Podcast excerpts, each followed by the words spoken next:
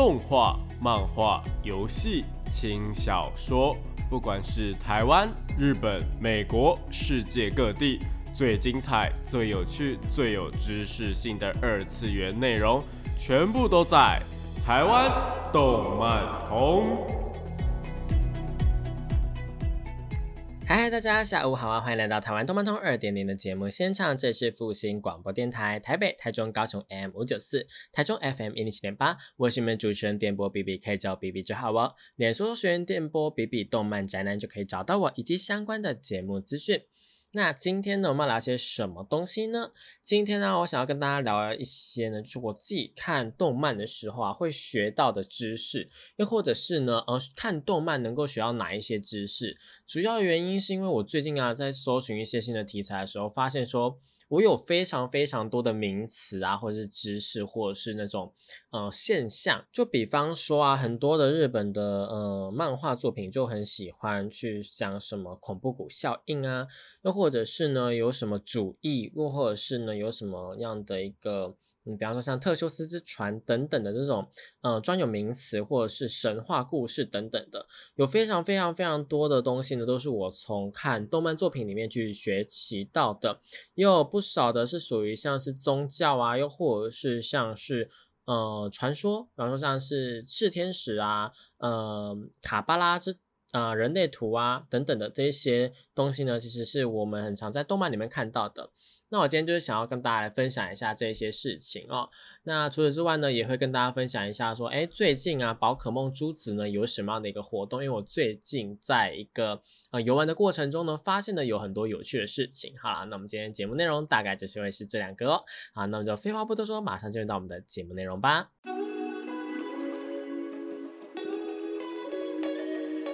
少年少女、热血感动、悬疑推理、恐怖血腥、御教娱乐、恋爱放闪、BLGL，各式各样的动漫作品推荐，全部都在动漫推推。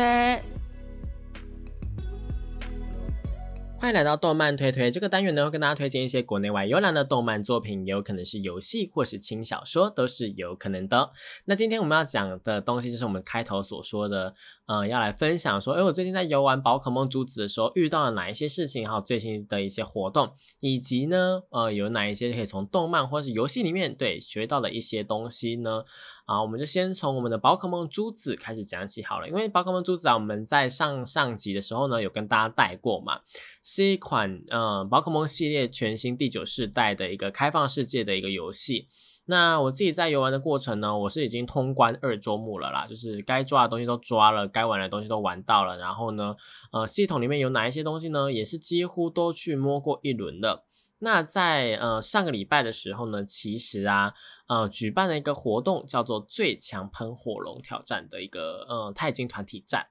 那这个最强喷火龙呢，我们跟大家就是小小的说明一下吼。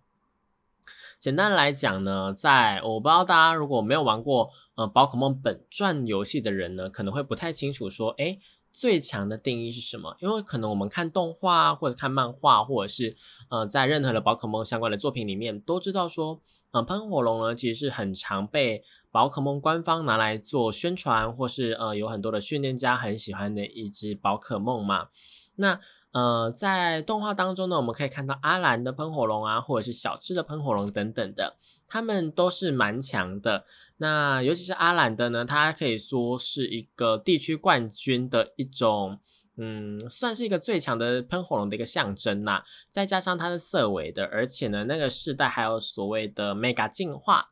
所以呢，让我们阿兰的喷火龙呢变得是呃非常具有的代表性。再加上这一次的那个嗯动画，就在旅途当中呢，它的最强喷火龙也是有回归的。所以前阵子啊，我在呃附近的转蛋，呃就是路边的那种转蛋，就看到说，哎。宝可梦官方竟然出了这一次，就是在旅途当中这个八大师赛就决定世界冠军的这种嗯比赛当中的那几个比较有名的选手，他们就特地呢把他们的一些配诶搭档的宝可梦啊跟他们本人就是做了一个调式的一个连接啦。那我就很喜欢那个呃阿兰的喷火龙，然后还有丹地的喷火龙，他们这两个都是喷火龙，可是长得就是完全不一样嘛。那像什么大吴的巨鲸怪等等的，或者是那个呃竹篮的烈瑶露莎等等的，就是这一些呃每个训练家、动画中的训练家，或是游戏中的训练家，就系列当中的训练家，或是道馆训练家，或是他们这个四天王冠军等等的这些冠军呢，他们所拥有的宝可梦呢，我自己个人啊都是呃非常非常喜欢的。虽然说我觉得每个冠军或者是每个嗯地区。他们的最厉害的宝可梦，就是平常抓到宝可梦，不是神兽那一种呢，就是是固定的那几只嘛。不过，不过只要搭配上了呃冠军的魅力啊，又或者是角色的一些魅力呢，就会非常非常的有趣啦。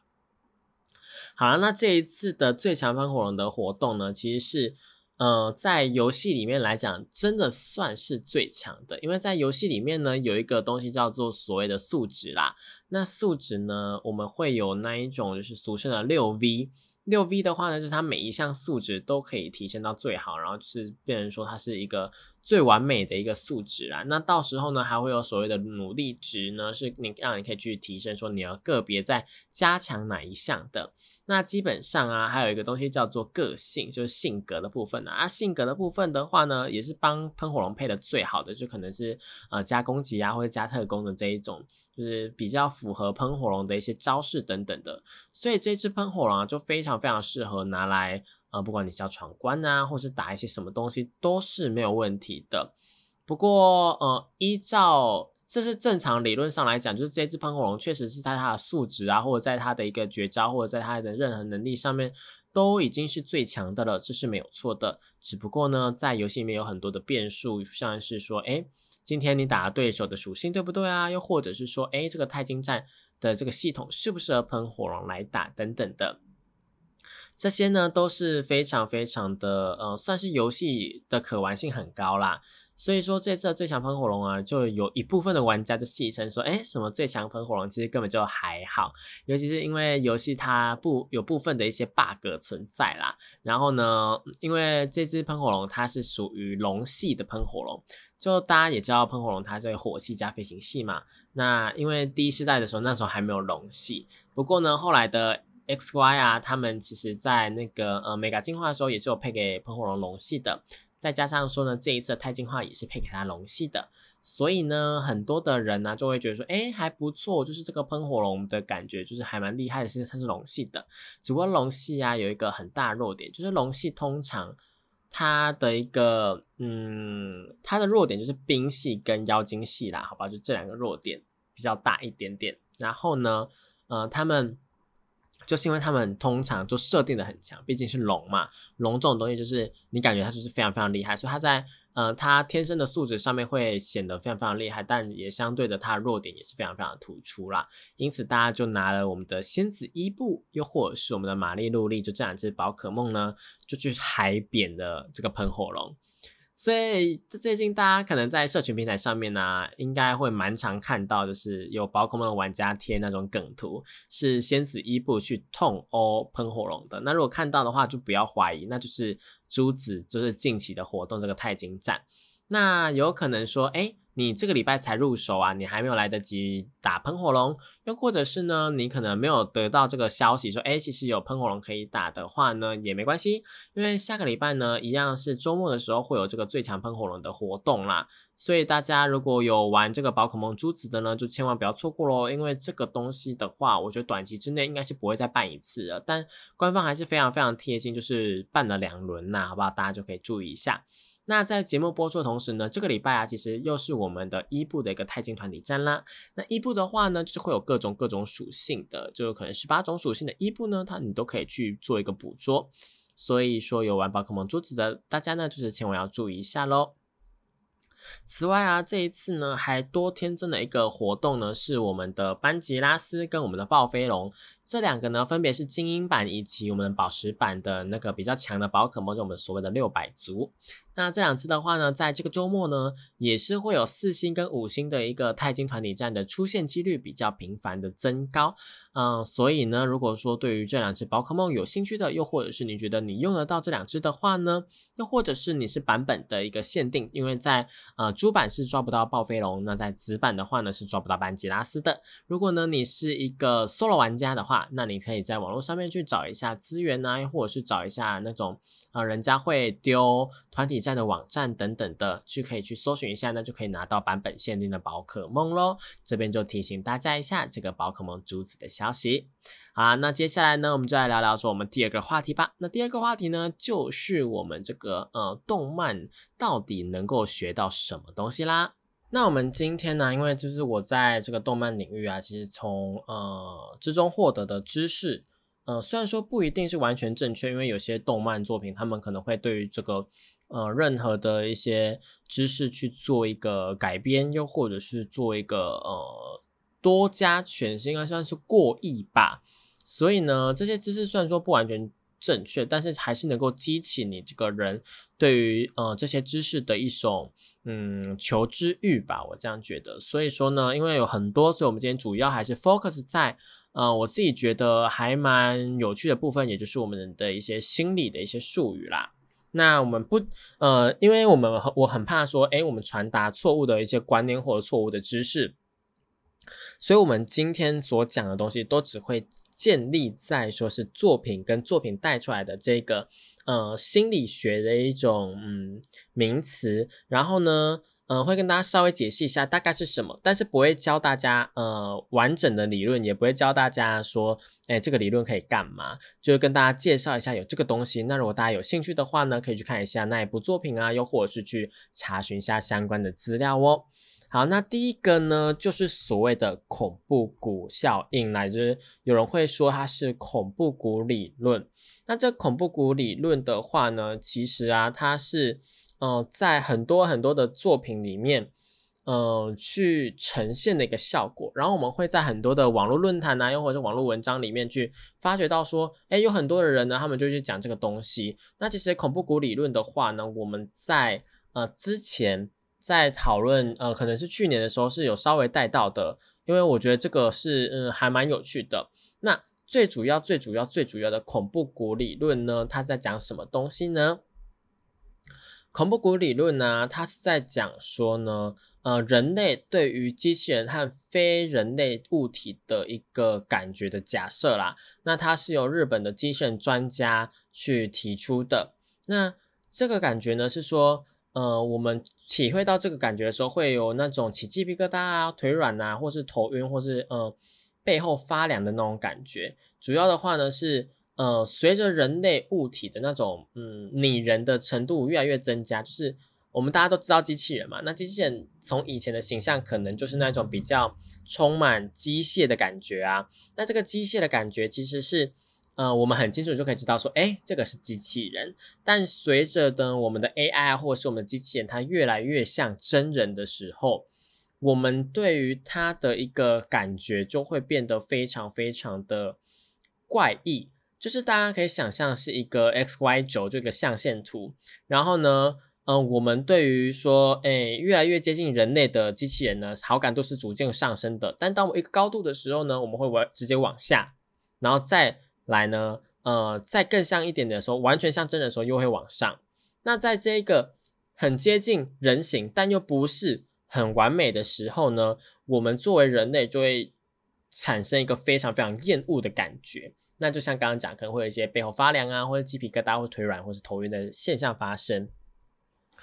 这个的话呢，就是因为说，呃，算是一个回避条件的作用啦。就是我们对于这个很像我们的东西，但我们又知道本能知道说它不是我们的时候，我们会有一种排斥的反应，然后本能的就产生一个厌恶啊或者恐惧的情绪。那这个的话呢，其实是一个呃。会让人家呃，这个就很常用在动画或是一些电影上面，就是真人电影也会有，那会让我们有一种恐怖的感觉。就比方说，像是很多恐怖片啊，他们可能会以一个他们在制作那种怪物啊，又或者是制作那种嗯，就是在电影里面恐怖的那个形象的时候，他们会采取说是呃一个很像真人的人的一个物体，但是他又不是真人。然后呢，像是娃娃啊，或是人偶，或者是手办等等的这种接近现实但又不是现实人物的感觉，会让我们觉得非常非常的呃反感。但这个反感就正好是他们所要呈现的。那除此之外呢，还有一些作品，他们可能也是像是《恶之华》《暗之居》等等的，他们是是使用了一个画风是属于比较真人的画法。那这种真人画法的话呢，就会导致说有些部分的呃，可能我们的乐听者啊，他们就觉得说，哎，感到不太舒服。这也是因为说这个呃，他们画出来的人呢。太接近现实现实的人物了，所以呢，我们对于说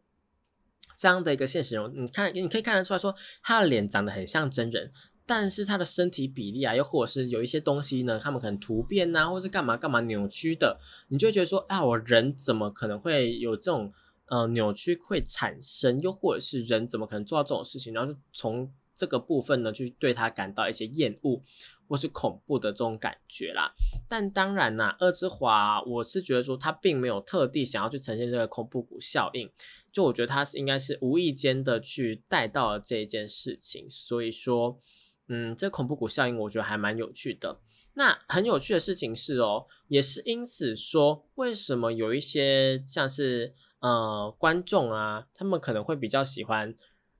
呃二 D 动画，到底为什么呢？这是因为说啊，二 D 动画你也很明显可以看得出来，它不是真人。就比方说，像是呃，我们举呃京都动画的这种他们家的作品来讲的话，好了，或者是像是呃我的妹妹哪有这么可爱这一种，就是他的脸啊非常非常圆啊，然后他的眼睛也非常非常大，非常非常圆，非常非常可爱。那种可爱的东西呢，你就是你就知道说它不是真人，因为真人的比例呢，你的人的比例五官呢，它是不会长这个样子的。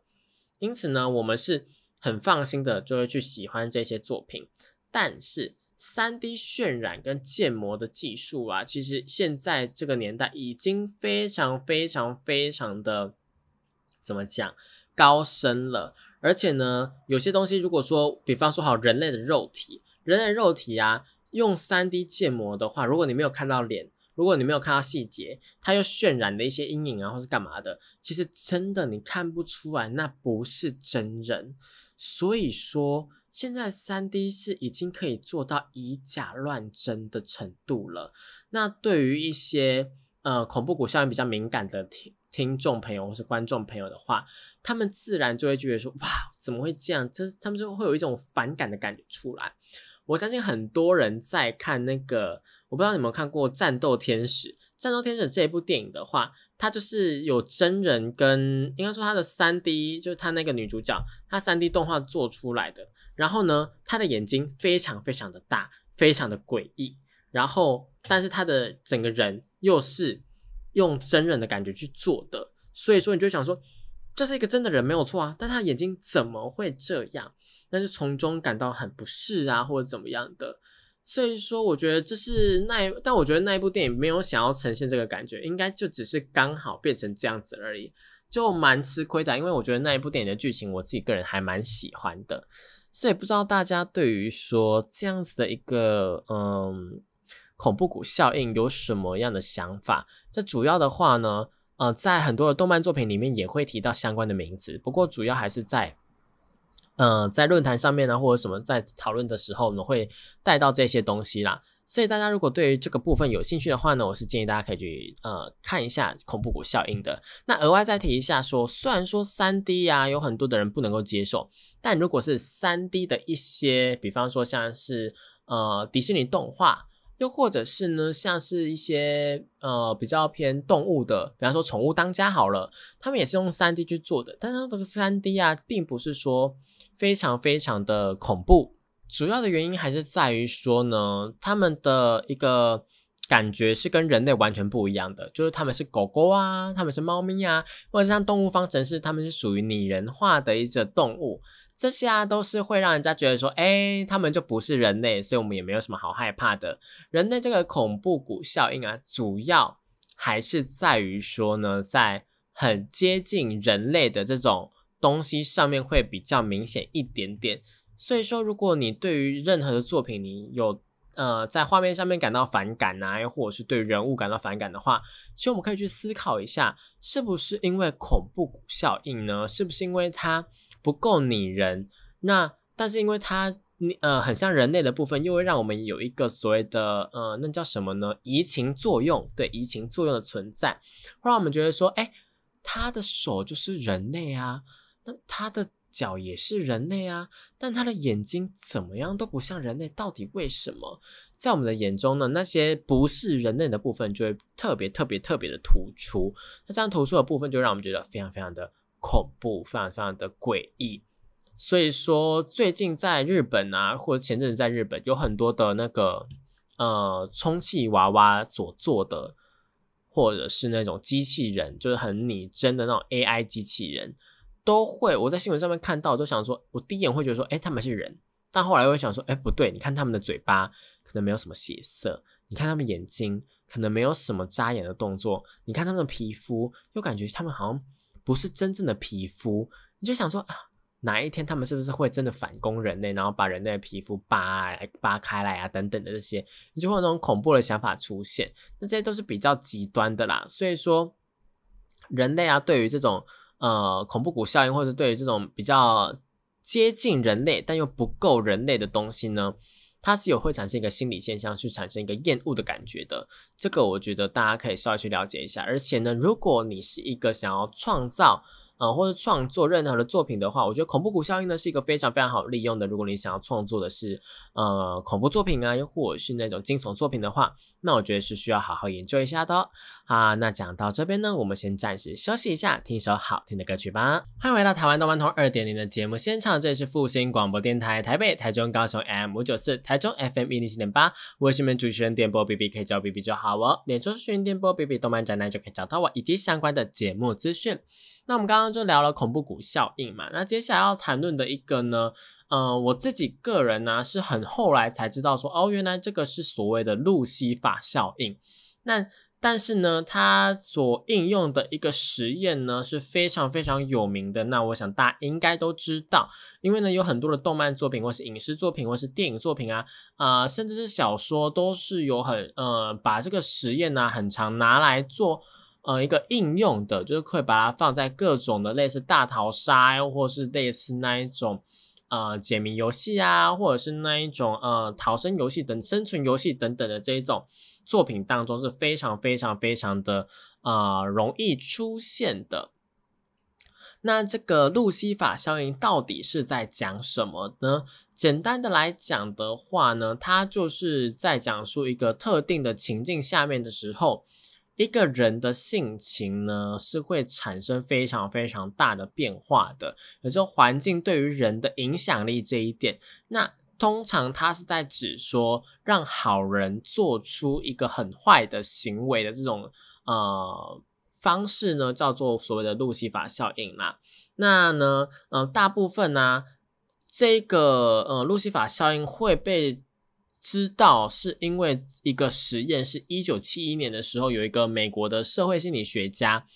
那他做了一个实验，叫做斯夫坦监狱实验。他把那个他们那个大学的心理系的地下室啊，就变成了一个模拟的监狱，然后随便选了，算是就是邀请了二十四个大学生作为呃试验者啦，然后经过测试之后，就是。反正这些呃二十四个大学生呢，他们都是心理正常的人。那这些心理正常人呢，就是没有任何问题嘛。那通过掷硬币的方式，就是随机完全随机的方式呢，把他们分配成了一个是呃囚犯，然后一边呢是看守。那囚犯的话呢，就是会。呃，会换成是囚犯的制服，然后呢，不呃，在监狱里面就体验监狱的生活这样子。那为了要让他们就是实验更加的有一个具体性啊，又或是让他们有那种匿名感，以及他们的呃，为了要强调他们人权被剥夺那种感觉，所以他们。在里面不会有任何的名字，在里面全部都是属于用号码去称呼彼此的。然后呢，也在每个囚犯的脚上呢去拴上了这个锁链。要注意哦，这些人真的都是普通的大学生而已，那就是他们去体验这个生活，然后就被锁上锁链。那大家也觉得说，哦，就是体验这个监狱这种感觉而已，应该也不会发生什么事吧？那在看守那边的话呢，则是他们就是穿着军服，然后呢戴上墨镜。戴上墨镜这一点非常非常重要，是为了不要跟囚犯有任何的眼神接触。因为呢，如果说有眼神接触的话，可能囚犯跟应该说看守他们可能呃，囚犯在面对看守他们如果眼神闪烁的时候，可能他们就觉得说哦没有啦，你你也知道你在演戏等等，就会有这种心理出现。那为了不让他们有这种心理出现，所以。让他们戴上了墨镜，而且让他们随身就携带钥匙啊，然后哨子啊、手铐、警棍等等的。然后呢，每天二十四小时都是轮流值班，然后对这个呃这些囚犯呢是拥有一个非常非常大的呃掌握权的。就他们为了可以呃维持这个监狱的秩序呢，是可以做任何事情的，只要他们觉得 OK 没有问题。那狱警们呢，就是就是这些看守们都强调说，哎，囚犯必须要无条件的遵守所有的规则，不然他们就会失去一些呃他们所设定的基本权利。那这些基本权利呢，就包括像是的呃讲话，然后写作，然后呃读书，或者是吃饭、睡觉，或者是呃洗澡，然后呃上厕所等等的这些。就这些权利呢，是他们最基本拥有的嘛？那如果违反任何的规则的话，就会去做一些惩罚，比方说像是呢关禁闭，或者是呃体罚等等的，就是会让他们就是有一些小惩罚啦。然后后面呢就越越演越烈，就变成说呢，在三十六个小时之后，就有第一个囚犯因为这些行为发生了一些心理上面的呃不安呐等等，然后就有点情绪暴走。然后就被放出来，然后到第七天的时候，就还不到七天的时候，每个看守呢就已经变成说他们是用他们的权力去压榨那一些囚犯，然后囚犯们也已经忘记了，就他们忘记说他们根本就不是犯人，他们只是普通的大学生，只是被拿抓来做实验而已。然后呢，就变成说他们就是呃怎么讲，变成说他们忘记自己是犯人，然后他们就只记得自己的代号，然后不会反抗，不会拒绝，他们就是一直听他们的话。然后就是，而且重点是哦，你会觉得很奇怪，说，哎，他们就是这样子，那为什么不像那个呃监狱的主人，也就是所谓的做实验的那一些实验者去求助呢？他们真的是变成说非常非常的呃囚犯的心理这样，然后那些看守组呢也变得非常非常的变本加厉啦。那我自己是觉得说，呃，在这一整个状况下面是环境所造成的，让他们变成这样子一个氛围。那那个我们刚刚提到说，就是做这个实验的那一个教授嘛，就心理学家啦，他其实呢也是有下去视察的。然后后来啊回看回放的时候，就发现说，他只要一进到那个空间里面，他就忘记说他是一个心理学家，他就觉得说他是一个监狱长、典狱长那种概念，他就会做出典狱长的行为。所以我他会觉得说，哎，好多人就变成说是这种。投入自己的角色，然后完全的失控的状况，就甚至是做出了一些呃非常的违反呃就是没有人权的事情啦，就是比方说像扒光他们呐，或者是就是呃做一些很过分的行为，所以这个是一个蛮蛮糟糕的事情。那这个实验啊，就会广泛的运用在很多的动漫作品里面。就我们刚刚提到的，比方说像什么逃杀的，或是生存的作品里面，他们就会变成说是变本加厉的，就是把这个实验再更加放大，然后呢，会用在很多呢原本和乐融融的团体上面。就比方说，像是可能有个作品，他们是二十几个人，他们都是同班同学啊，他们都和乐融融，然后突然就被丢到这个里面，然后主办单位就跟他们讲说：“哎，你们只要好好的遵守规则，那。”就不会有任何人的受伤，不会有任何伤亡。但是呢，如果你们完成什么条件，那么呢，就可以获得一些可能金钱呢，又或者是特殊的权利等等的。因为他们既毕竟还是在一个可能生存游戏里面嘛。所以说这样子的一个呃游戏啊，或者是这样子一个规则下面，就会变成说大家好像原本都和乐融融的，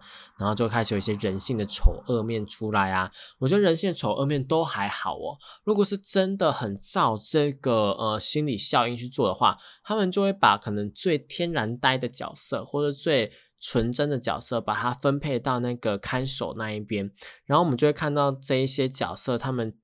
做了一个，或者是他们就有那种性格上面有很大很大的突变，那这样子的一个反差，通常是这类型作品或者这个环节里面这个章节里面最吸引人的地方啦，好不好？就比方说像是那个朋友游戏里面，朋友游戏里面就有这样子的一段，就是看守跟呃囚犯的一种环节存在。那再加上说有很多的真人电影啊，或者是有很多的一些影集，他们也是有这样子的情节出现的，所以大家可以稍微的查一下，说哎有没有类似的一种呃动漫作品？那在《监狱学园》里面也是有的哦，甚至是呃我们撇开这个实验上面来讲的话，就单纯的来讨论路西法效应的话，嗯，我们的。那个哆啦 A 梦里面基本上也是会有这样子一个行为发生的，就是我们的大雄啊，他拿了一个那个道具叫做恶魔护照。那在那一集呢，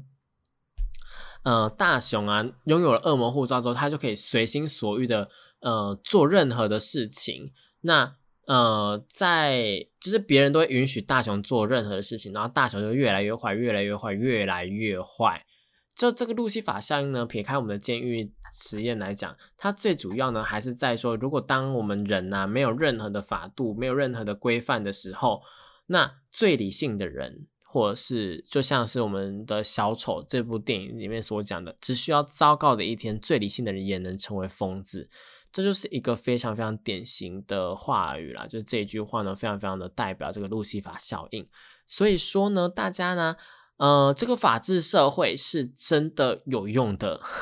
我必须要这样讲。就是不知道大家有没有看过那个，嗯，杀戮日，国定杀戮日，就在那一天呢，所有的人，所有的那个守法的人都会变得非常非常的残暴。其实也是有一点点路西法效应的那个，呃，应用在里面呐。所以说这个嗯，路西法效应，不知道大家对于这个有什么样的想法呢？如果有的话呢，也欢迎跟我讨论一下哦。好了，讲到这边呢，我们就暂时先休息一下，听一首好听的歌曲吧。欢迎回到台湾动漫通二点零的节目现场，这里是复兴广播电台台北、台中、高雄 M 五九四，台中 FM 零零七点八，我是你们主持人电波 B B，开叫 B B 就好哦。好了，最后一段呢，我们来讲一些就是我自己个人还蛮喜欢的一些那个心理学的一些东西。好了，就是也在动漫领域。呢，还蛮常用到的。那这一个效应呢，就是所谓的罗密欧与朱丽叶效应啦。那其实呢，这个效应啊，就是非常非常非常的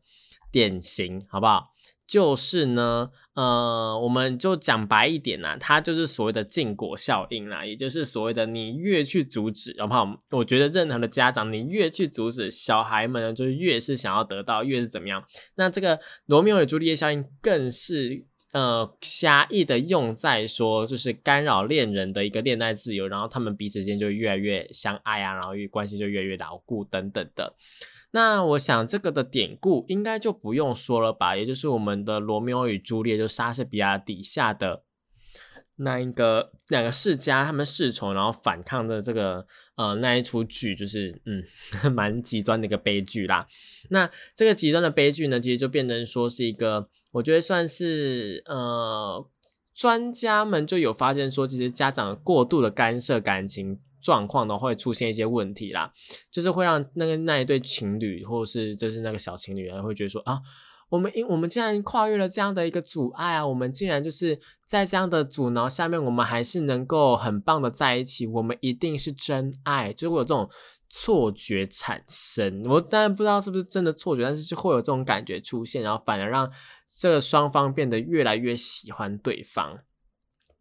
所以说，这个罗密欧与朱丽叶啊，其实算是一个嗯很广泛运用在任何的影视作品上面的，包括动漫作品。就比方说，我们拿那个嗯你的名字好了，你的名字呢，其实算是用大灾难，然后去让。双方的一个感情上升到一个非常非常极致的境界。你要想，诶，他们两个人几乎从应该说。他们两个就是从头到尾都没有真的见过面，就因为这样子的一个一场灾难，然后他们两个互换身体，然后去体验了彼此的生活，然后想要拯救对方这样的一个感觉，然后变成了一个呃爱情的结晶啊，我们只能这样子讲。那又比方说像是什么呃，我觉得任何的欢喜冤家的动漫作品。都会有这样子一个发生，就比方说，哎，两个人原本是死对头，然后后来呢，因为可能某一场考试啊，某一个试炼啊，某一个怎么样这样，叭叭叭叭叭的，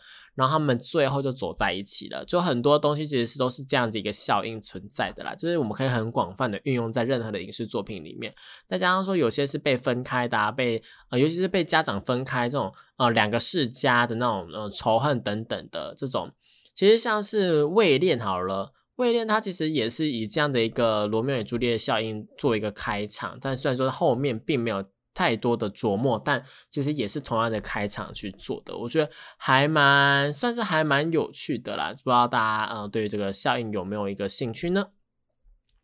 那接下来我还想讲一个我自己个人觉得说，在动漫或者是在 A C G 里面呢，我觉得大家其实最容易。发生的一件事情，那这个理论呢，是一个我后来才知道的东西，叫做普罗透斯效应，又被叫做普鲁图斯效应啦。那这个呢，就是一个心理学的现象。它呢，呃，讲白一点的话，就是指说现实世界中的我们会受到虚拟世界建构的角色一个自我的形象去被影响。那它的一个来起源的话呢，是来自于说，诶，希腊神话里面一个很善变的海神，他就叫做普罗托斯这样子。那呃，这样子的一个解释呢，你可能不是很清楚。但如果我讲中二病。或许你就有一个想法或者一个概念存在咯。不过它跟中二病又有点不一样。中二病呢，它是广泛的运用在任何的地方，就是诶那个时代那一个行为，你会有一个中二病感觉。那这个普罗透斯效应则是比较呃 focus 在网络的自己影响的现实世界的中的自己，应该说是虚拟世界中的自己影响了现实世界中的你。就比方说，好，你今天呢在玩一个线上游戏。那你可能创了一只角色，然后呢，在那个游戏世界里面呢，你就是英勇杀敌，你什么都很强很厉害，那就有可能会导致说你现实世界呢，你可能也会有这种错觉，又或者是有这种自信心，那让你觉得说，哎，我在现实世界也很厉害，大家现在全部都要听我的，等等的。我觉得在某个层面上面来讲呢，这是一个好事。就是呢，在于说，如果你今天是一个缺乏自信的人，我觉得你因为这个游戏啊，或者是因为你自己建立起了一个形象，然后呢，去获得了相对应的自信。就比方说，像是我自己本身，其实以前也不是那么呃可以侃侃而谈啊，又或是很有自信的人，就是到现在也还是啦。但在某些时候呢，我会觉得说。嗯，在网络上面我做得到。那在网络上面这个形象呢，我在玩游戏的时候，或者是我在任何的嗯跟网络上面人聊天讲话的时候呢，我是有办法做到这件事情的。那现实世界的我也是有办法做到的。当然说这个普罗透斯的一个效应啊，它其实是一个比较算是嗯，我们讲潜移默化吗？又或者是说呢，它是比较一个潜意识的去发挥的啦。不过，通常来讲的话，讨论到这个效应的时候，主要可能会是讨论一些负面的影响，又或者是一些比较大的差异。那在动漫作品当中的话，又或是我们比较广泛的去讨论的时候，其实是大部分会用在所谓的网络人妖身上啦。那网络人妖这一件事情的话，我自己个人是觉得说，它其实并不是说到那么的，应该说我觉得又是反过来。我讲讲一下我自己的想法好不好？因为其实在这个效应来看，很多的文章是在讨论说啊，其实嗯，可能大家就是因为哎，在这个游戏里面去扮的女生，不然你今天。扮这个女生是为了什么？是可能呃比较好拿到一些道具啊，或者是这个角色职业的一个规范，它就是需要创造女性角色。那你今天生理性别是男生，然后你去扮女生之后呢，然后你回到现实生活啊，那你所有的一些行为啊，或者是你说的语癖等等的，可能就会被影响，然后变得比较女性化。但是我觉得其实啊，有一部分的人。他们选择在呃去当这个网络人妖的时候呢，其实他们可能潜意识，又或者他们心理上面，或者他们纯粹就是真的比较喜欢可爱的角色。那当这个时候，我觉得呢，你反过来说，他们是因为这样所以变成那样，我觉得倒是反过来，就会变成说，他们是不是其实在现实生活中，他们潜意识里面就其实是想要希望自己变得可爱一点的。那他们在游戏世界得到满足之后，他们有那个自信啊，又或者是有那个感觉说，哎，其实我在现实世界中也是可以这样做的，就这个潜移默化的一个呃感觉出来啦。所以说呢，我觉得网络人妖呢，它是一个现象，但它为什么会发生，又或者是它存在的必要，或者是它是不是一个呃普罗托斯效应，我觉得这是其次，但我觉得还蛮有趣的，就是。你可以因为说，哎，今天是纯粹的因为，哎，这个游戏这个设定，所以你去扮女生；又或者是因为说，哎，你想要去扮女生，所以你去扮女生；又或者是因为，哎，刚好去扮的女生，然后影响到你现实世界中的一个形象。我觉得这这个都是很有可能的事情发生呐。那比方说，像是呢，呃，在那个加速世界或者是在刀剑神域里面，这两部作品，他们其实都是在探讨一个网络世代，就是他们这也是玩 MMORPG，就是在线上的角色扮演游戏，然后就影响到现实生活这样子啦。所以这两个呃作品的话，他们其实是。我觉得在呃讨论这个普罗托斯效应的时候，大家是可以去稍微看一下的。那总而言之呢，就是一个还蛮有趣的理论呐，也是我最近才认识到的。就因为透过看动漫，然后去呃了解到很多的东西。我不知道大家就是在看动漫的时候有没有稍微的去学习一下。其他还有像是我们一开头提到的，像是那个特修斯之船啊，又或者是我今天本来想要讲的一个算是恐怖事件吗？还是说是一个也是心理学效应叫做？This man，那 This man 的话其实是有一点点恐怖的。那我现在录音时间有点晚，所以呢，我们可能下一次我们找一个良辰吉日，那阳光比较强烈的时候呢，再来跟大家讨论这个呃，我们刚刚讲那个东西。因为我现在连他的名字都不太敢讲，这样子好不好？好了，那讲到这边呢，我们就呃，今天的节目也差不多到这边要做一个尾声了。如果你也有呃看动漫，然后学习到任何的东西的话，也欢迎跟我一些呃私讯啊，或者是呢留言告诉我哦。好，那今天的节目就到这边结。束了，那我是 B B，这是台湾动漫通二点零，我们是复兴广播电台哦，我们下礼拜同一时间一样在空中相会啦，拜拜。